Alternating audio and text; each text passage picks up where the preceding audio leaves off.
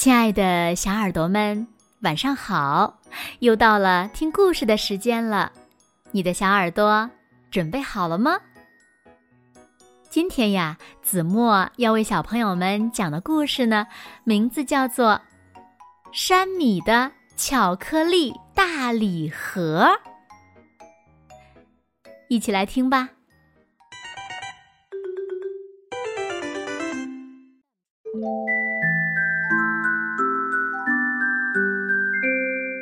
又是星期六，可以去超市买东西了。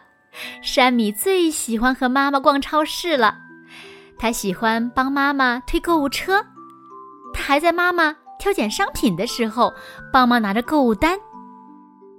在超市里有一个专门摆放糖果点心的展台，那可是山米最喜欢去的地方。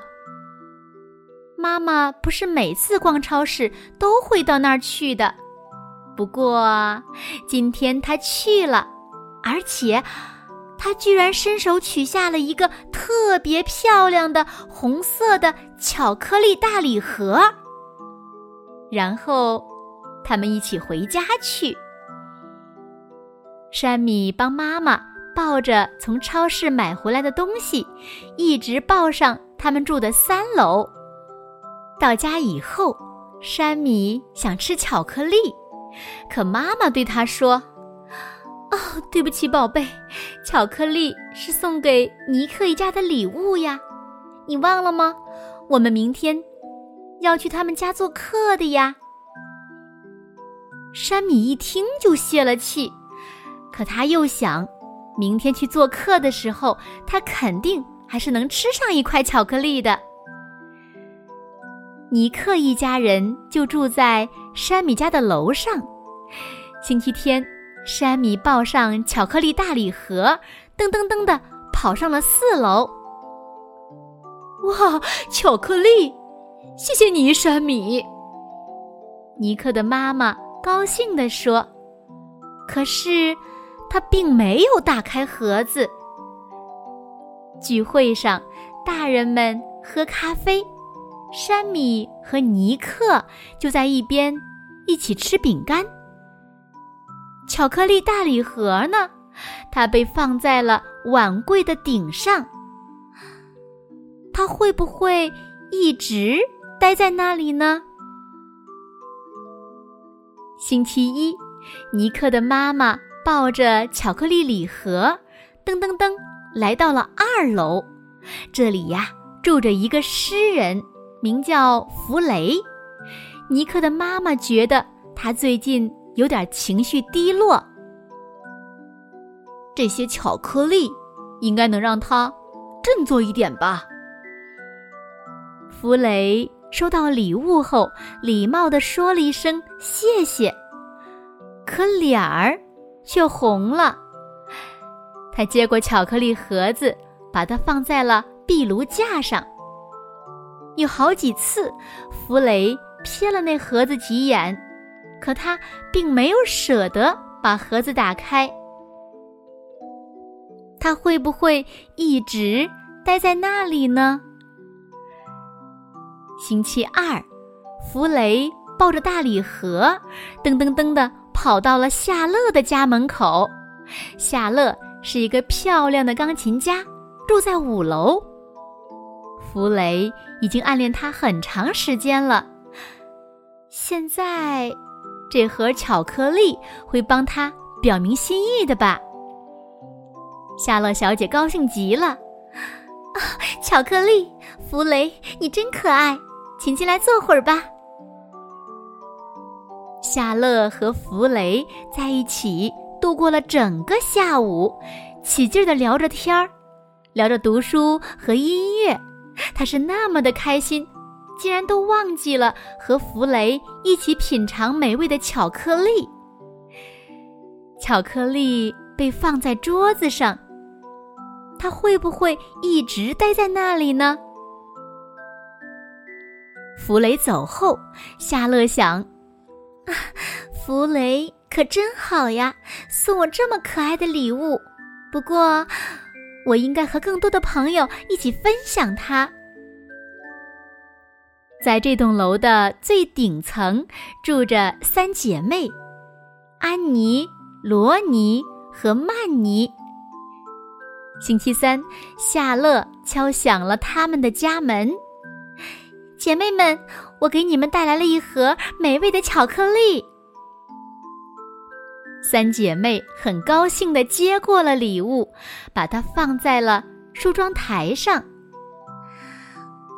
我们把巧克力送给楼下的索菲奶奶吧。安妮说：“好啊，那我们就来吃水果沙拉吧。”曼妮说：“夏乐也很高兴。”把巧克力送给索菲奶奶，因为独自一个人住的索菲奶奶特别喜欢别人去探望她。那接下来，我们一起来看看山米的巧克力大礼盒会接棒到谁的手中呢？星期四，索菲奶奶听见一阵敲门声，原来是从六楼跑下来的安妮。她给奶奶带来了那大盒巧克力，索菲奶奶真高兴，收到了这样的大礼盒。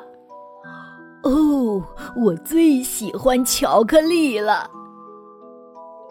可是，索菲奶奶不能再吃甜食了，这是医生叮嘱过的。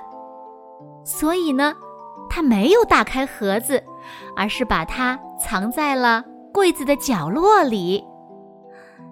他会不会一直待在那里呢？星期五，山米在家里帮妈妈做晚上吃的蔬菜汤。哦，山米，你去送一碗汤给索菲奶奶吧，我知道她很喜欢喝汤的。好吧，哦，但是她会亲我的，我讨厌那样。山米抱怨地说。他亲你是因为他喜欢你呀，山米，把这些汤给老人家送去。哎，走吧，穿上你的鞋子哦。山米小心翼翼地捧了汤碗下了楼，他轻轻地敲了敲门：“索菲奶奶，晚上好，我给您带蔬菜汤来了。”哦，真不错呀，山米。索菲奶奶微笑着，然后她好像忽然想起了什么。啊，啊哈！我也有些东西要送给你。他说着，一转身就进了厨房。他回来的时候，手里捧着一个特别漂亮的红色盒子。山米简直不敢相信自己的眼睛，哦，呃，是巧克力！他叫出声来。索菲奶奶微笑着亲了山米两下，一边脸颊上亲一下，山米一阵风似的冲回了家。妈妈，呃，看，我们的巧克力大礼盒又回来了，是索菲奶奶送我的。看起来。还真挺像原来的那个的。那那我能在晚饭以后吃一点巧克力吗？山米急不可待的问。妈妈微笑着点了点头。山米狼吞虎咽地吃完了饭，一心想着饭后的甜点。可就在这个时候，电话铃响了。原来是艾米。他是山米的好朋友，就住在这栋大楼的最底层。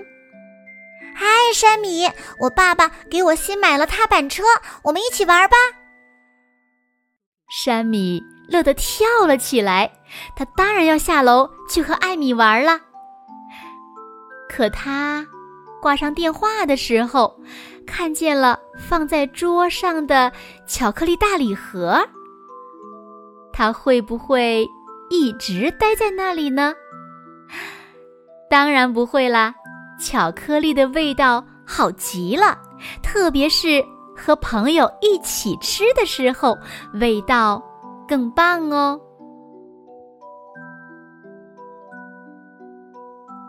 好了，亲爱的小耳朵们，今天的故事呀，子墨就为大家讲到这里了。那小朋友们，山米最后到底吃到巧克力了吗？那听完故事，你又明白了一个什么道理呢？快快留言告诉子墨姐姐吧。好了，那今天就到这里了。明天晚上八点半，子墨依然会在这里用一个好听的故事。等你回来哦！微信公众号搜索“子墨讲故事”，紫是紫色的紫，墨是陌生的墨，子墨讲故事，更多好听好玩的故事等你来听哦。好啦，现在睡觉时间到了，请小朋友们轻轻的闭上眼睛，一起进入甜蜜的梦乡啦。完喽。